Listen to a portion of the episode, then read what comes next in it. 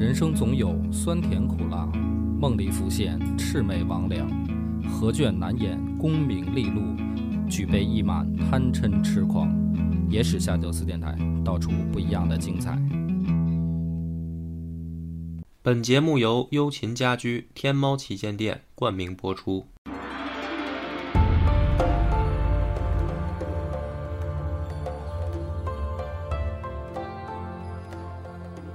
大家好，欢迎收听《野史下酒》，我是主播恶霸波。我是老番仔，咱们今天开启一个新系列，这个新系列呢，其实，在时间顺序上，我们要稍微往后倒一点儿，啊，往前倒一点儿。又回到北朝，对，回到北朝，就是孝文帝，北魏的孝文帝刚死的时候，嗯，哎，那么这其实是跟我们那个北魏魏赵的系列就接起来了。那么孝文帝死了以后呢，他的儿子宣武帝元恪就继位了。可是继位的时候呢，就有一个问题，历朝历代这个，但凡是怎么说呢，先君比较英明啊，嗯，儿子都不太好干，啊，不，不是，不是，不是，他临死之前，他得干一件大事儿啊，嗯，就是托孤，是吧？我不行了，将来呢，这叔叔大爷的，是吧？老兄弟、老部下下，呃，罩着我儿子。那么孝文帝呢，咱们之前也讲过，算个英明之君吧。于是呢，物色了两个人选，谁呢？就是任城王元成，之前也出现过支持他汉化改革的这个叔叔。嗯啊，另一个呢是他六弟，叫元协，也是个好孩子，哎，就是他这个弟弟里面啊还不错，嗯啊，他一共有六个弟弟，哎，那么这老六还可以，于是呢，这个临死之前，他当当时正好在南征回城，咱们也讲过，这不是出事儿了吗？心力憔悴，是吧？媳妇儿折腾，家里不和，差点上第六调解室那状态，会心灰意冷了。正好这个袁协也跟他随军出征，就把弟弟叫来了，说我这个身体我自己也清楚啊，撑不下去了。那么后边的事儿呢，仰仗兄弟你啊，帮我儿子把这摊子给立起来。那么这位袁协呢，说了这么一句话啊，说昔周公大圣，承上至明，犹不免夷，而况臣乎？他自己先把这事儿抖了出来了，不是，他就是举了一个例子，说周公嘛，嗯周公就是死了之后，不是他这个哥死的时候，就是托孤给他，然后呢，底下风言风语就来了，嗯说周公疑云重重啊控制着天子，然后把持朝政，说他这个是权权臣。那么最后呢，大家在历史上也知道，说周公是一个大家在古代一提起来就是比较推崇的一个榜样。那么袁协说这话意思就是说，说连周公这样的人，他辅政，底下都难免有风言风语，更何况我呢？我能力比不上周公，所以呢，他不接受这个任命。那大哥安抚一下，大哥一看说，弟弟不愿意干，也没安抚，来不及了，快咽气儿了 啊，没有时间啊，算了。于是呢，最后啊，托孤的是六个人。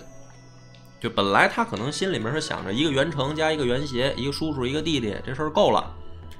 结果这弟弟呢不想干，于是最后确定了六个，谁呢？广阳王袁嘉，任城王袁成，咸阳王袁喜，北海王袁祥，还有两个汉族大臣，一个叫王肃，一个叫宋辩，一共六个人。这个阵容啊，听起来没啥问题，四个宗亲，嗯，两个汉臣，相对来说呢还比较平衡，而且宗亲里边呢，像袁成啊这些基本上是支持汉化的，也就是说，在这样一个班底下面啊，他的这个基本定下来的国策，就是汉化的这条路，没问题，应该不会被动摇。接着走，哎，然后呢，孝文帝就蹬腿了。蹬腿之后呢，咱们这故事就该开始讲，就是说这就出事儿了呀，出什么事儿呢？首先说啊，这六位大臣里面，这宋辩没过多久就死了。啊，他我觉得他这名字应该加一个字儿叫当啊，宋便当比较好。嗯那么这个五个人里面呢，咱们还得说这个袁嘉啊，广阳王，他是谁呢？他是太武帝的孙子。太武帝是拓跋焘，他是拓跋焘的孙子，也就是说，对于孝文帝来说，见面也得管这位袁家叫声爷爷，这是他爷爷辈儿的。嗯那，更何况现在这个小皇帝就是他儿子袁克上位以后，这是太爷爷辈儿的。太爷爷呢，嗯、为人处事吧也比较周到啊，就是有一个问题，岁数太大了，嗯所以呢这精力也盯不上。哎，那么这六个人里面呢，这个死的死，老的老，还剩下四个。另外两个呢，这个咸阳王元喜和北海王元祥啊，一个是孝文帝的二弟，一个是七弟，这是平辈儿的。这哥俩呢还是兄弟，亲生兄弟。两个人呢，基本上什么事儿啊，就意见就比较统一了。统一什么呢？就琢磨咱们哥俩是不剩下四个嘛？要不把那两个给那二位怎么想呢？这个袁成啊，其实没什么想法，嗯，就唯一有一件事儿呢，心里面老不爽，什么事儿？就是这个王素，你这个汉人又不会骑马打仗，你也没有什么军功，嗯啊，我是帮着我侄子真刀真枪从战场上拼出来的，是吧？改革我也没少出力。你这个家伙耍耍嘴皮子，凭什么跟我一样这平起平坐作为这个托孤大臣呢？就有这么一小心思。结果这小心思呢，有一天突然啊，底下就有人揭发检举，揭发什么呢？说王素啊谋反，说这个汉人啊心存不轨啊，想对朝廷不利。这个袁成呢，在没有具体追查实际情况下，就把这个王素给软禁了，然后就上奏朝廷，就告诉皇帝说这家伙要谋反，现在有人出来当证人，然后该怎么着怎么着啊，就也不跟皇帝商量，就把这事儿给办了。办了之后呢，这事儿按说袁成其实办错了，可是他呢也没多想，他一想我反正也是托孤大臣，谁还敢动我呀？他说动的也是托孤大臣啊。对啊，所以这个呢就落到哎那哥俩手里了，就是老二跟老七，啊、袁喜、袁祥俩人就琢磨了。其实这个案子我觉得就有点疑案了。你说到底是，比如说，确实巧合有人去揭发王素，还是说弄不好就是这两兄弟干的？哎，不知道。但是结果是什么呢？这两兄弟啊就说袁成诬陷王素。诬陷王素，那这个案子往下一查，的确人王素没想谋反。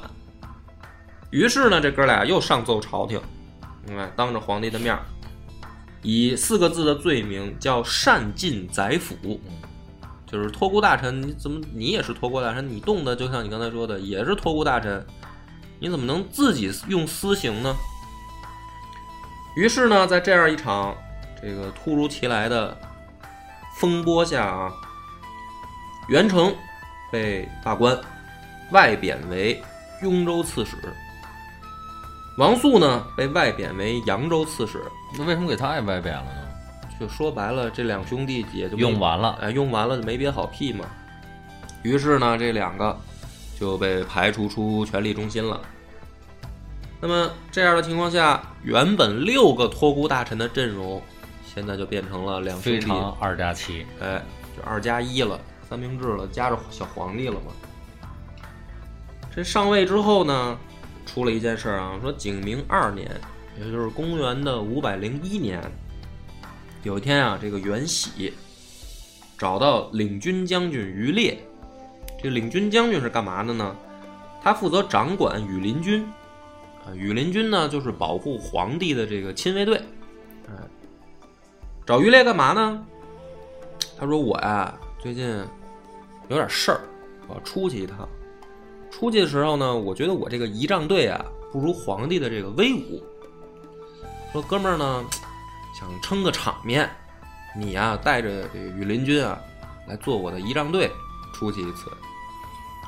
这于烈一听说这肯定不行啊，是吧？皇帝的亲卫队羽林军怎么能做你的仪仗队呢？你这个就越制了，不行，他不答应。没想到呢，这个袁喜得到这个渔猎的回报以后啊，不死心，他就说了这样一番话。他说：“我是天子的叔叔，我的话就跟诏书没什么区别，就是你听，就是用咱们现在大白话说，就是老子就是王法，哎，你听也得听，不听也得听。嗯，霸气侧漏，哎，这个渔猎呢，也是个倔驴，啊，你要跟我来软的吧，没准还行。就是爸爸就喜欢玩硬的，是吧？你给我来硬的，行啊，我就是不同意。然后呢，直接就请病假了，就是这事儿你也甭找我，我病了，好吧？这字儿我签不了，我拿不了笔了。但是事儿我就是不给你办。两个人呢就杠上了，杠上之后呢，这个袁喜大怒，就上奏朝廷呢，把这个于烈调为衡州刺史，就是这是老手段了，就是你就出出局吧，去外地。这于烈呢说，反正我这病了，我也去不了啊，我也你罢我官可以，我也上不了任，我天天在家养病。那皇帝干嘛呢？他没完，他他就想皇帝干嘛呢？他有一儿子叫于忠，这个于忠呢是一直当宣武帝的这个警卫员，就是跟在皇帝小皇帝身边的啊。他就找他儿子说说你啊，跟皇帝可以来一场正正经经的谈话了。嗯，为什么呢？说说小啊，袁克也十八了，天天朝中这点事儿，嗯，都让你把着。你你也跟他念叨念叨啊，念叨什么呢？你就把这事实讲清楚啊！你爹给你留了六个托孤大臣，你现在数数还剩几个？那那四个都怎么回事啊？这这事儿你得跟他聊啊！你爹我是怎么被贬的官儿啊？你得跟他说呀。于是呢，他儿子于忠就找这个袁克就聊天儿两个人本来这个关系比较近嘛，贴身警卫。于是呢，这个就跟皇帝说说，你看你这俩叔叔，嗯，最近闹得有点不像话了啊，连你的仪仗队都敢借。你说他要是把你的仪仗队调走，回头再弄一人把你宰了，谁保护你啊？是吧？这事儿你得琢磨呀。袁克呢，这会儿也十八了，也不是说这个傻小子了啊。之前说他小，一想呢，的确也是这么回事这两个叔叔有点过分了。哎，你说朕天天也不管你们，不理朝政，你们也不能蹬鼻子上脸啊。就在他犹豫的时候啊，北海王袁祥先站出来了，揭发他兄弟专横不法。好多人呢就奇怪说：“这哥俩不是之前穿一条裤子一块把持朝政吗？”这个袁祥呢得到消息了，得到什么消息呢？就是，哎，自己这个兄弟跟于烈两个人杠上了。他挺聪明，他知道这个于烈的儿子于忠就跟皇帝身边儿，哎，也有消息说最近两个人经常愁眉不展的聊天儿。于是呢，这个袁祥就琢磨说啊，这反而对我来说是个机会，是个什么机会呢？本来嘛，他就想动的是袁喜，没想动我，我也没得罪于烈，是吧？我也没必要跟着他一块儿吃瓜烂儿，我先跳出来把他点了。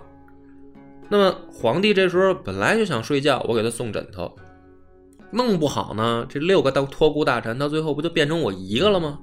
截胡这叫李截胡啊。那么这个事儿是不是按照他想的这样呢？是，因为这个袁克啊，当时也想，要是一个托孤大臣都不留，这事儿也不贴谱，是吧？正好他们俩内斗掐起来了，挺好。于是呢，突然有一天在朝上啊，袁克出现在文武百官面前，宣布老子要亲政，嗯，我这是不用你们帮忙了。然后呢，就把这三个叔叔叫来了，哪三个呢？就是袁协，说您呢，既然不想干活也没关系，那就干脆回家养老吧，啊，什么官我也就不给你了。然后呢，袁喜升任太保，感觉是升了，实际上是实权就被剥夺了。袁祥呢，担任大将军、录尚书事，这是实权，呃，录尚书事。利用他们的这个矛盾，六个托孤大臣实际上现在真正还管事儿的就剩一个了，啊，连这个贤王袁协也没也没放过。那么这个袁喜被升任了太保以后，回去就琢磨了，这谁看不出来啊，是吧？实权给我剥夺了，怎么办？就问周围的这些亲信，说咱们怎么办？于是呢，他这个小舅子叫李伯尚，还有一个这个关系比较玩的好的啊，叫杨吉史，两个人就琢磨了，说既然这样的话，明显小皇帝已经对你有戒备了，不信任你了啊，你做什么都没用，不如咱们干嘛呢？反他娘的算了，搞一场政变。袁喜一想说，其实也没什么问题，啊，政变就政变呗。当年的五月的时候啊，有一次袁克去郊区打猎的时候，突然啊，城门就被关闭了，哎，特别像这个司马懿搞的这个高平陵之变，城门一关闭，城内发生什么呢？大家都不知道了。按说呀，这个事儿要往下发展，应该是什么呢？皇帝打猎完事儿以后回城，发现进不了城了，然后呢，出来一票人马，然后说，比如说我们奉这个太后的遗旨，或者什么我们密诏，怎么着啊？你不配当皇帝，完事儿你就下课了啊。然后呢，按照历史的正常剧本，就是他们突然不知道搞搞出来一个什么更小的宗室，比如说什么还还不会走路的、撒尿还大小便失禁的这种小皇帝。说啊，这是天子，然后呢，过两天，这个再把小小小皇帝干掉，然后权臣上位，是吧？按理说呢，是应该这样一个剧本。可是呢，神就神在啊这个城门关闭没多久，又打开了。打开以后呢，大家就说是因为什么呢？因为啊，他们已经动手之后，商量怎么办的时候啊，说袁喜下不了决心。哎，说这个在某一些事情上呢拿不了主意，于是呢倒是很有这个高风亮节的这种领导风范啊。说既然这个事儿讨论不清楚啊，这样咱们先散会，明天再讨论。于是呢这场政变啊又把门给开开了。等他这儿一散会，他这个亲戚杨吉史就觉得说，连政变这种事儿您都这么随性。啊，那我不跟着你干了，你这明显干不成事儿。马上呢就跑到袁克那儿就打小报告，说我跟你说吧，啊，你叔叔要造反，今天关城门这个举动啊，就是他已经下定决心动手了，只不过呢在会上我们这个意见没有达成统一，门又开开了。这袁克一听说，那这就没法留情面了，是吧？于是呢，马上派军队逮捕袁喜，然后勒令自杀。有一个很明确的信号给袁克，就是宗室也不可信。之前的北魏一直是宗室来辅佐皇帝，然后压制或者说平衡汉族大臣，因为汉族大臣肯定是不可能说，比如说造反啊、政变啊，他们没戏，压制就行了。但是呢，他们还要往汉化的道路上走。可是袁喜的这次造反呢，就对袁克产生了一个很大的影响，就是觉得哦，闹半天宗室也不可信，那怎么办？就是除了汉族大臣和宗室之外，皇帝琢磨说，我得找一个第三方势力来平衡。找谁呢？回去就翻书啊，是吧？嗯，从古往今来，这个汉族人这点事儿上得出来一个经验了。闹半天还有两个人，两种人吧，可以拿出来平衡。哪两种呢？一种叫外戚，一种叫太监。袁克呢，仔细的琢磨了一下，这两种人相比的话呢，明显还是外戚更靠谱一些。但是外戚是谁呢？因为咱们也知道，之前讲过，北魏有一个非常的血腥的规矩，就是一旦孩子被立为太子了，妈就没了。啊，妈就得宰。于是呢，这个袁克就到民间去找，说我这个亲生母亲还有没有大舅哥呀什么的，什么大舅、二舅、他三舅，是不是还在民间能找到啊？历尽千辛万苦吧，反正也是在民间，终于找着了啊！他大舅、他二舅、他三舅都死了，哎，但是还很幸运的是，他四舅和五舅还在。四舅和五舅呢，他他娘啊姓高，历史上就记载成高氏。他妈等于还有两个弟弟，二高，哎，还在民间，呃，正正打工呢，到处正正找饭辙呢。一个叫高照，一个叫高显。这个皇帝一听这事儿找着了，高兴了，是吧？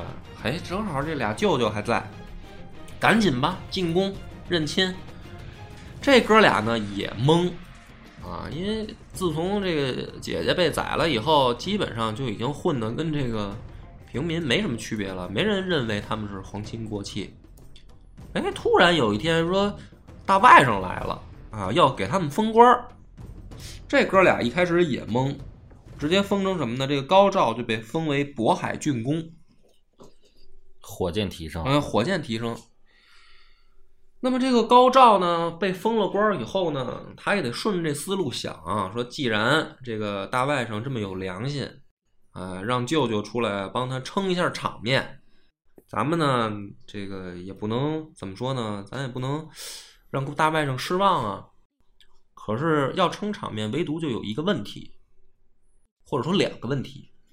第一个呢，这个高家在朝中啊没有根基。是吧？这就是说白了，不是说给你封成贵族，没有封个官儿，你就真的有这个关系网了。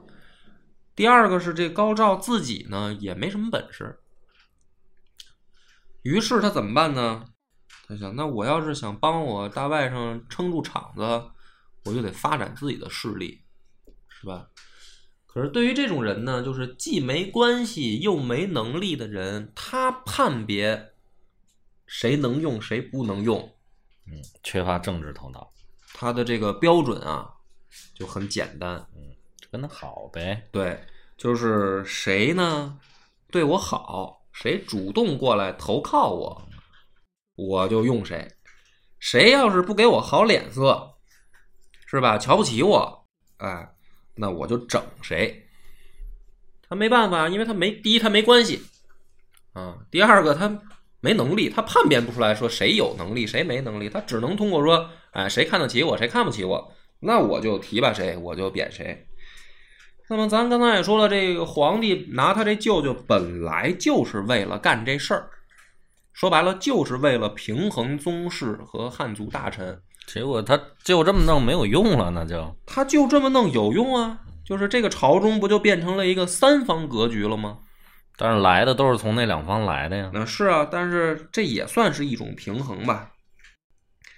另外一个呢，他也觉得他这个舅舅啊，反正他也知道没能力，嗯，他也想呢说找一个人啊，能不能管着点他舅舅，要不然的话，这回头这个本来搞平衡，结果搞成一家独大了，也不行。他找谁来平衡呢？他原来啊，在当太子的时候有另一个侍卫，就是贴身警卫员，叫赵修，算个亲信，哎，从小一块玩到大的，也不错，玩儿挺好。他呢就把这个赵修提拔起来。这个赵修的任务呢就很简单了，就是制衡他舅舅。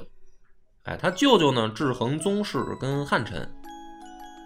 那么这个赵修跟他好到什么程度呢？说如果家中设家宴，啊，就是赵修家里面自己家里面，比如说过个生日是吧？啊，办个宴会，这个皇帝会亲自到场，去他家里面祝贺。站台，哎，以示我对你的这个信任。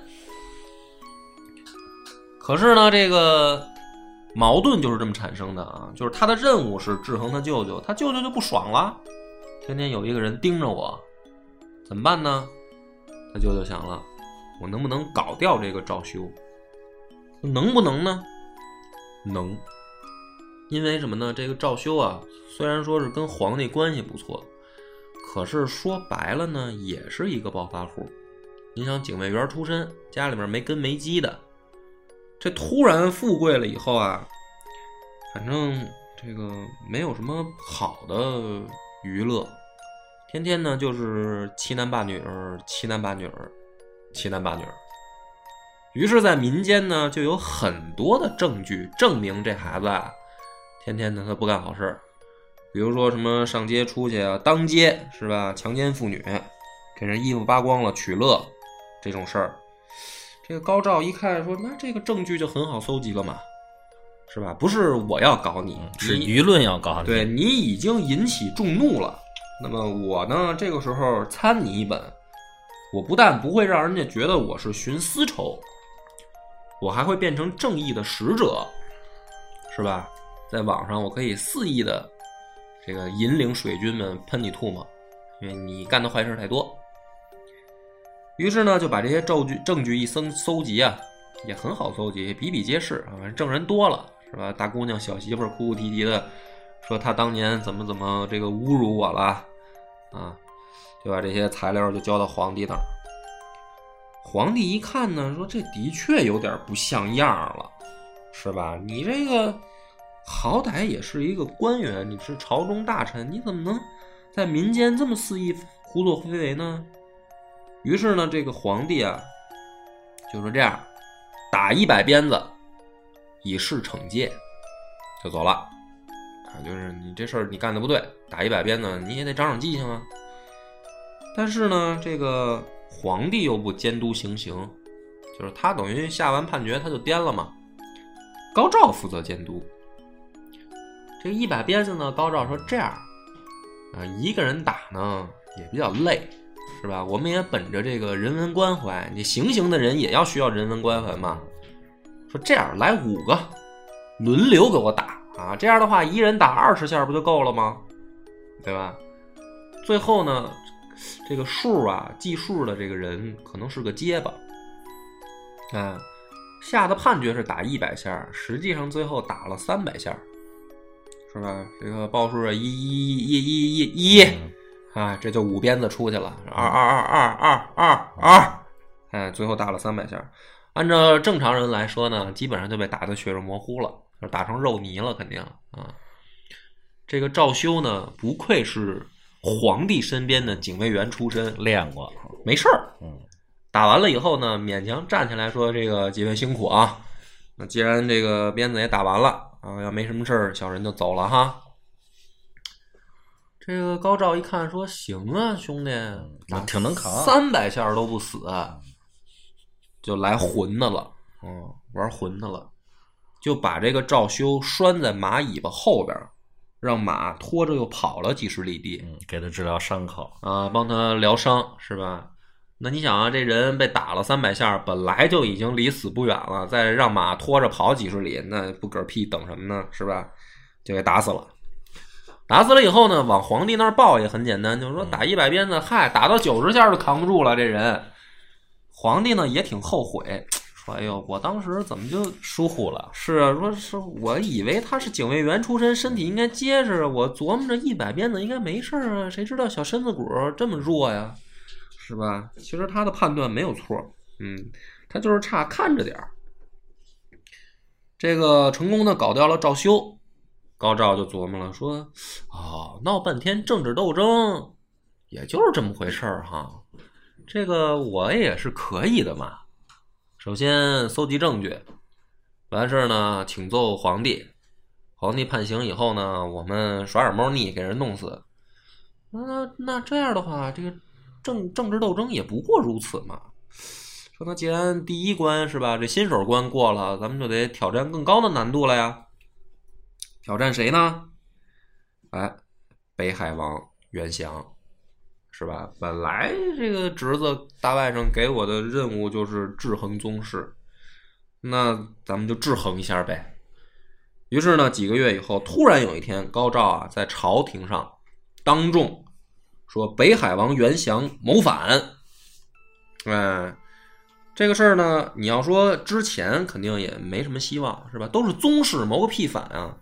但是这就咱们就说了，之前袁喜那个事儿，给皇帝这个影响太深刻了，心想啊、你也忍不住了是吧？行，我呢也给你留一条生路，免官就行了。但是呢，先把这个王爷就控制起来，抓到牢里。其实啊，没想弄死他，就是想着您啊就驱逐出权力中心就完了。没想到当天夜里呢出事儿了，这个袁祥的家里面的几个家奴来劫狱，然后呢还很果断的就失败了，嗯，没救出去。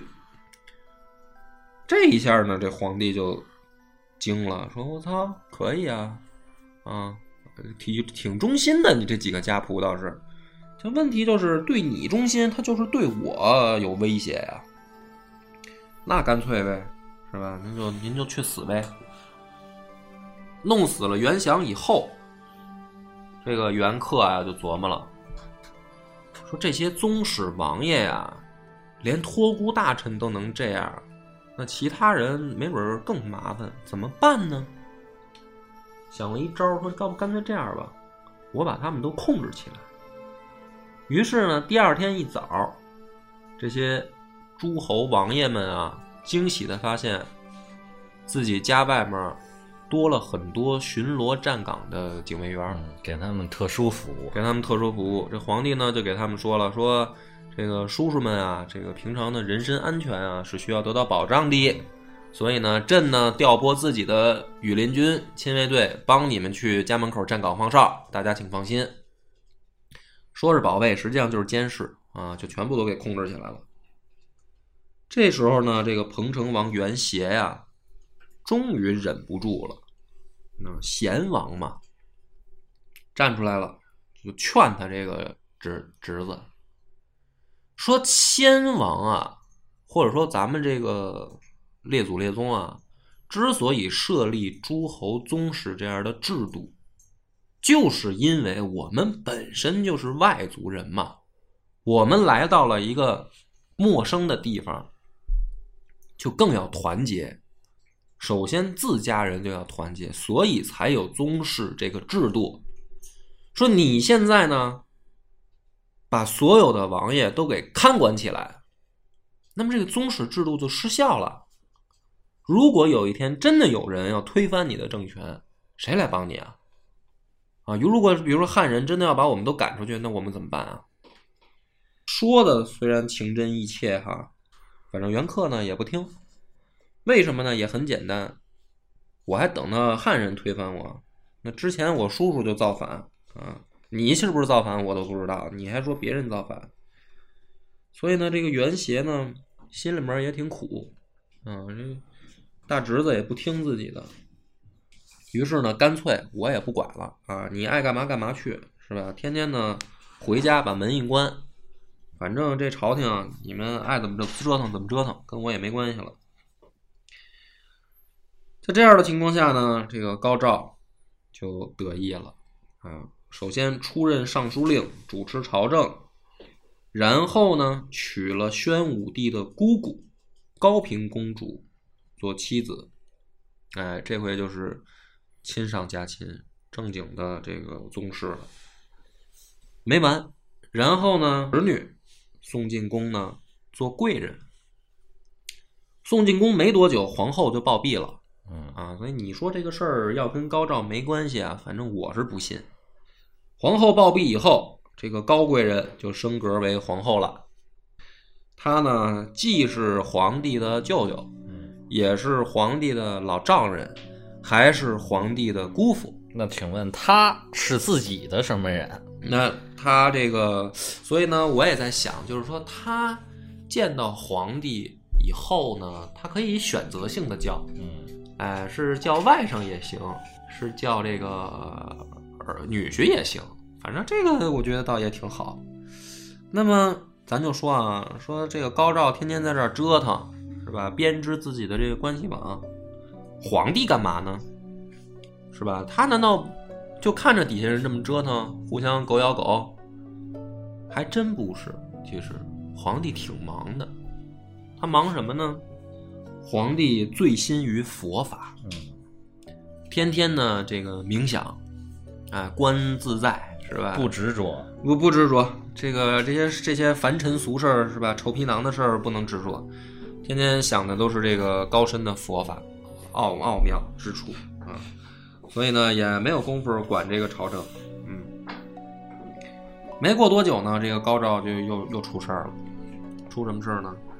他呀，不但把这个自己跟皇帝的这个关系搞得更近，他也去拉拢这些宗室王爷，什么这个朝中大臣。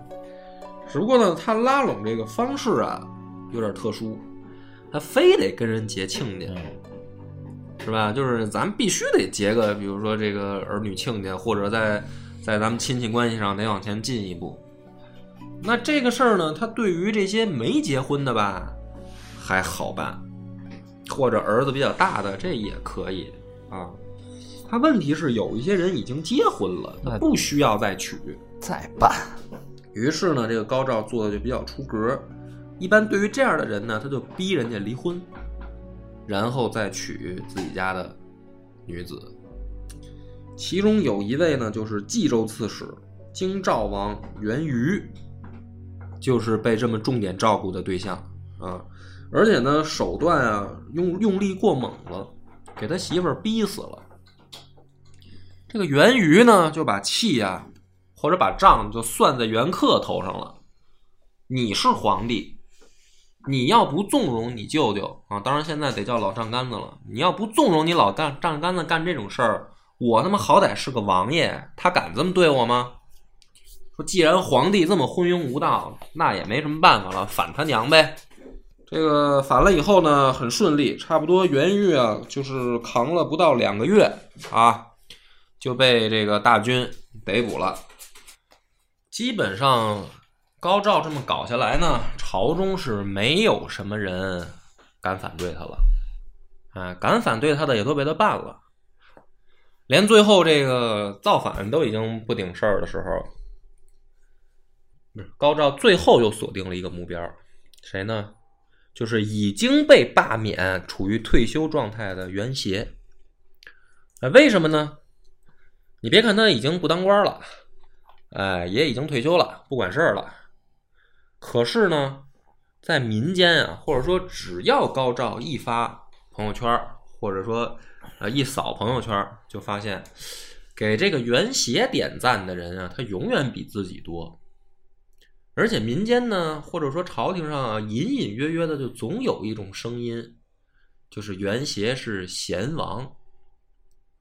哎，有一天要是这个袁协出来主政，那没准这个朝廷能更好。你知道这个没本事的人啊，他先天的就对有本事的人就排斥，或者说恐惧。嗯，越是这种人呢，您觉得高照他刚刚得势当权的时候，他可能不觉得，他越往后做，因为他做什么事都是错的。他做错的呢，人家可以不骂他，但是人家会夸那个对的，是吧？所以呢，这么一来二去呢，这个高照心里就更没底儿。终于有一天啊，他就觉得说，我能不能挑战一下这个这种终极难度啊，最终 BOSS？我要是能靠政治斗争把这个袁协也给搞了，那我基本上我觉得我也就是没谁了啊。于是呢，他就开始了，怎么干呢？三天两头呢，就跑到皇帝那儿就告状，说我跟你说啊，你叔叔袁协也想谋反，哎。这个我已经找着证据了，我截图了，你看看吧。就反正不管他怎么说吧，袁克就是俩字儿不信。就是你说别的叔叔都能造反，我还信啊。你说我这叔叔造反，我真不信。当年我还没继位，我爹托孤的时候，他就要撤，啊，他让他当个辅政大臣，他都不当。是不是？然后这么多年了，这个已经处于退休状态了。你说他要来造反，我真不信。你换一个人吧，好吧？这这事儿咱别聊了。几次之后都没用啊。但是没过多久，就是什么呢？就是袁瑜那次造反啊，终于让高照逮着了一个机会。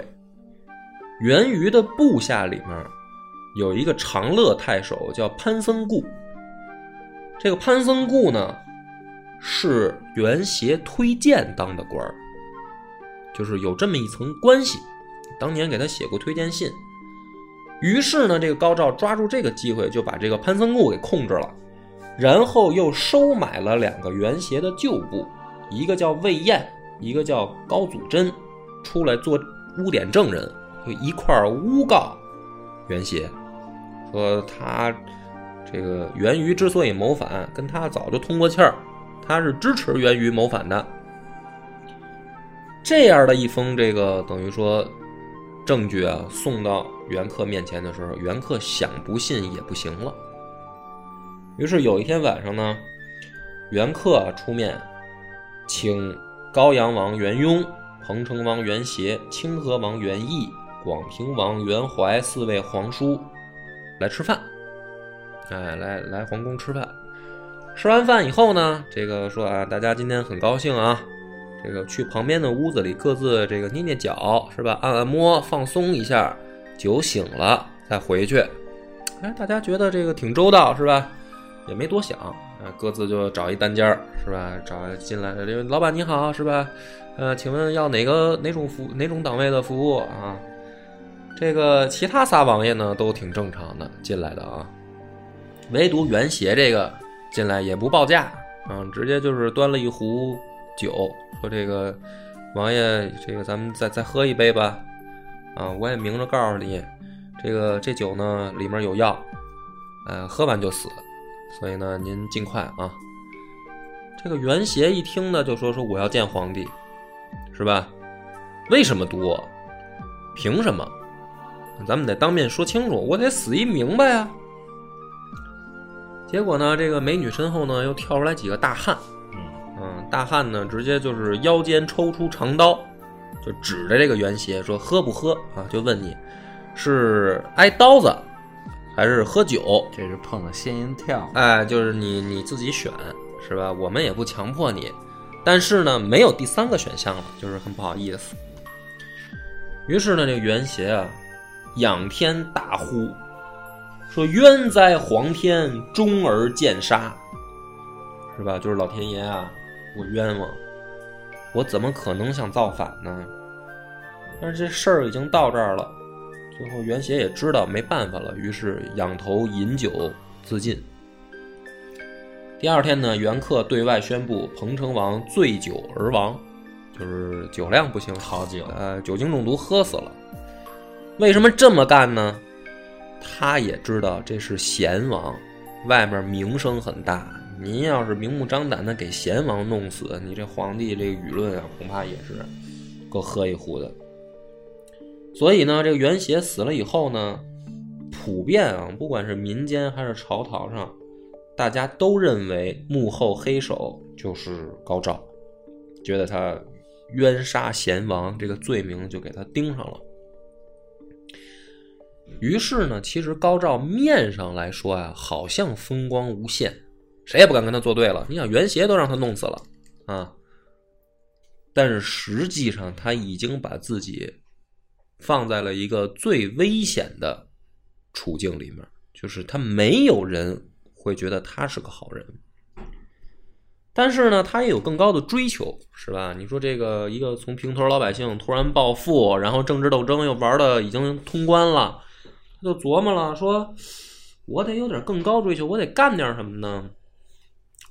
终于有一天让他想到了，我得建立军功。这个政治上的事儿我已经搞明白了，嗯，这个外边的事儿我也得建立一下功勋。找了很长时间，请了很多的军事专家，就研究说，你看我要是出兵，我打哪儿我能赢？嗯，啊，给我分析分析。研究了很长时间以后呢，这个大家得出来一个结论，说啊，正面去江南啊，估计你也没戏。啊，当年苻坚也没干了这事儿。说，但是呢，这个四川地区，就是当时的益州啊、巴蜀地区，这个南朝呢也控制的比较松散。那你呢，适不当的搞一下偷袭，要是把成都给占了，哎，这也是一个丰功伟业。于是呢，在公元五百一十四年十月的时候，高照出任大将军。平蜀大都督，领兵进攻益州。这个当时十月哈，这个大部队出发，走着走着呢，你想等于年都在外面过了，其实也挺辛苦。转过来呢，到正月啊，突然朝廷里面来信了，啊，什么信呢？皇帝病故，元恪啊挂了，小皇帝登基啊。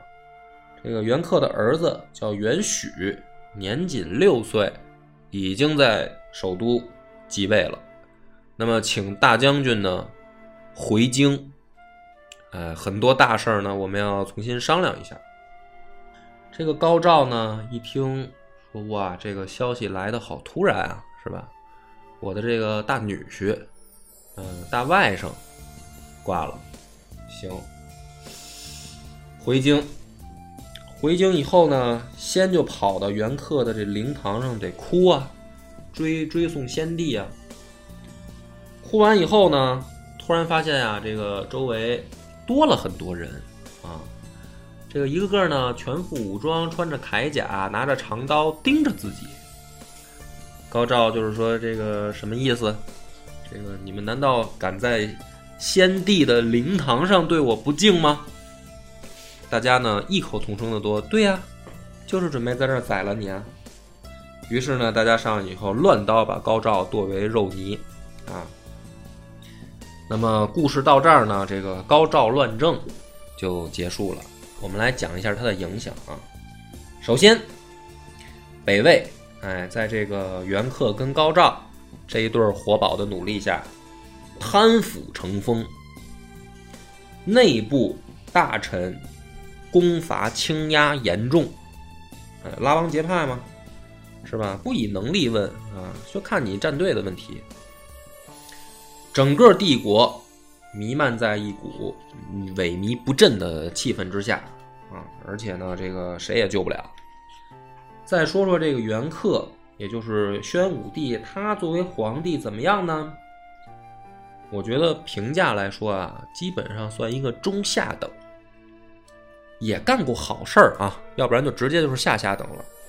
好事儿是什么呢？扩建新都洛阳，继续推行父亲孝文帝的汉化政策，而且趁着南齐末帝萧宝卷抽风的时候呢，北魏占领了扬州、荆州的一些重镇，所以说还是干了一些好事儿的。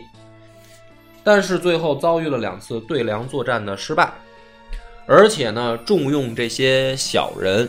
导致朝纲不振，于是总体的来说，北魏从孝文帝汉化的这个崛起的路上，转入了一个飞速脱轨的低谷。那么在这样的情况下，可以说北魏前途莫测，风雨飘渺。那么欲知后事如何，且听下回分解。我们的微信公众号叫“柳南故事”，柳树的柳。南方的南，柳南故事每天都会有一档音频节目更新，这档节目在其他任何音频平台是听不到的，微信专属。如果还没听够的朋友，欢迎您来订阅关注。